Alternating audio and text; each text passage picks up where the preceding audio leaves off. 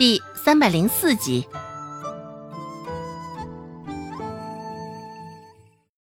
刚到药铺门口，就见陈老带着一个药箱往外走，也是稀奇。周芷今儿个早上也没耽搁呀，来的跟平日一样，还算挺早的。以往这个时候，陈老还不会在药铺里，今儿个却是早早的就出现在这儿了。不过，周芷的惊奇也没有表露过多。见他要出门。周芷微微侧身，让出了些许空当，让他经过。陈老今儿个早到，也是因为县令的事儿，受到了惊吓，县令都小便失禁了，这也不得不请大夫。陈老是镇上较有威望的，不仅是从年纪瞧，还是从他行医年数看，都不短了。一大早。县令府上的管家就去陈老家招呼过了，请他千万记得前去替县令诊治一番。被请到县令府上，全镇上独独他一个，陈老心头也是觉得骄傲的不行。瞧见周芷进来，陈老也是挺直了腰杆，目不斜视，直接忽略了他。一个年纪这么大的老头。现在竟然与十岁的毛丫头置气计较，说出去还真的是有几分搞笑。周芷也是乐得其见。现在药铺中就他一人，少了陈老的唠叨与注视，也是轻松了不少。陈老走了，除了周芷顿觉轻松之外，药铺里还有不少人也是觉得快活自在了不少。待他一走。就有伙计还是议论了：“瞅瞅，快瞅瞅，可是把陈老给得意坏了。给县令治病有什么可得意的？是啊，这个县令抠搜的要命，治好了还好说，也就不给诊金罢了。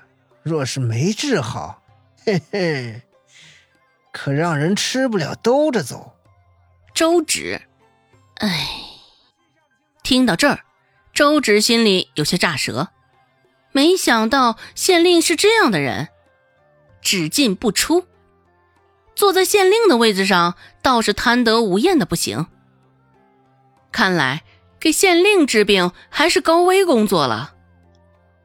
听到伙计喃喃的说些那些传闻，周芷也是忍不住摇了摇头。真真是世态炎凉啊！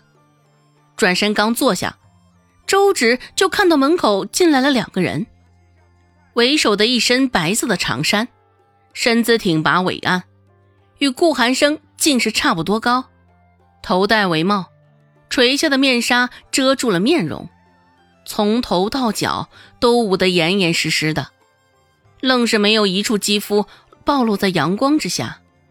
不过饶是如此。周芷还是察觉到了此人与这个镇上格格不入的味道，想必也是个身份华贵之人，要不怎么会这般超凡脱俗的气质啊？而在男子身后还跟了一个，从头到脚亦是裹着严严实实的，只不过他不是白色，而是黑色。周芷也很快就想到了。这个一身黑的，应该就是国字脸。至于前他一步进门的，应该就是先前中毒的那个人了。看他现在的这个样子，脚下步履稳健，应该是病好了。注意到周芷的眼神，夏长栋没有跟着立即进入内室，而是走到周芷的面前。周芷本来就矮，现在还坐着，更是比夏长栋矮了一截儿。透过遮掩的黑色面纱，夏长栋居高临下的看着周芷，冷漠的开口警告道：“当心你的眼睛，不该看的别看。”原本周芷还没有别的什么想法，毕竟他们之间的交集不多。国字脸说话冷漠无情，始终给人一种高高在上的感觉。周芷也一向不喜。之前替那白衫男子医治时，与国字脸之间也甚是不怎么愉快。只是前一段时间，国字脸也送上了不少的好东西。毕竟拿人家手短，周芷也将之前的不愉快直接忘却了。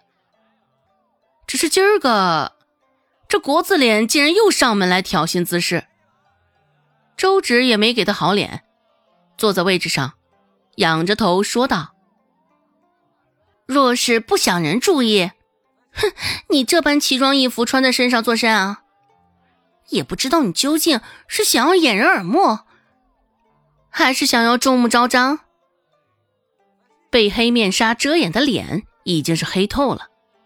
夏长栋冷着声继续警告道：“小丫头，管好自己的事，言多必有失。”周芷也不慌，淡淡的回答道：“我奶告诉我，像你这般欲盖弥彰的，一般都是坏事做尽的。想要在外头好好混着。”我劝你还是好好改正改正你的言行，保不齐就给你多招惹些了祸患。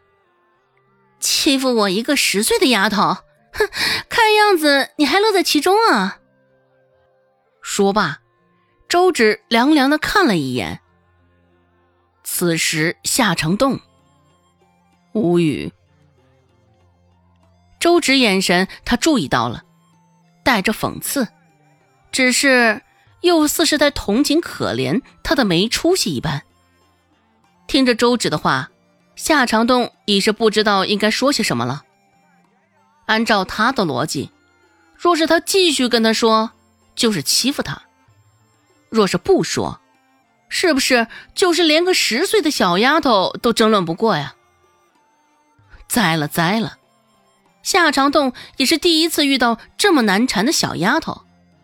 真正是唯小人与女子难养也。本集播讲完毕，感谢您的收听。感兴趣，别忘了加个关注，我在下集等你哦。